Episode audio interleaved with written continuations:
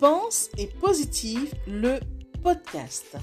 Bonjour et bienvenue à tous sur le podcast Pense et Positive de Nathalie Labelle.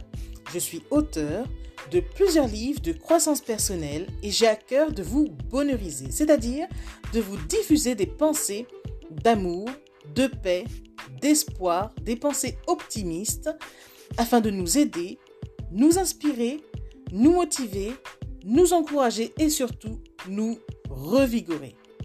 J'espère vraiment que ce podcast vous plaira car moi je prends beaucoup de plaisir à faire ce que je fais et ensemble, nous construirons un monde meilleur. Bonne écoute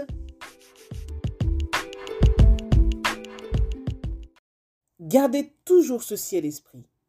Dans la vie, ne te confie pas à tout va. Choisis bien tes confidents. Parce que il y a ceux qui se soucient vraiment de toi et d'autres qui prennent tout simplement et uniquement des informations sur toi.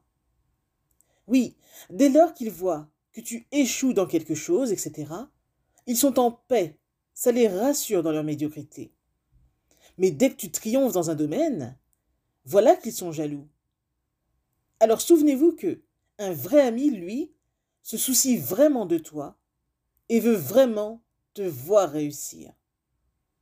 Pensez-y. Message de Nathalie Labelle.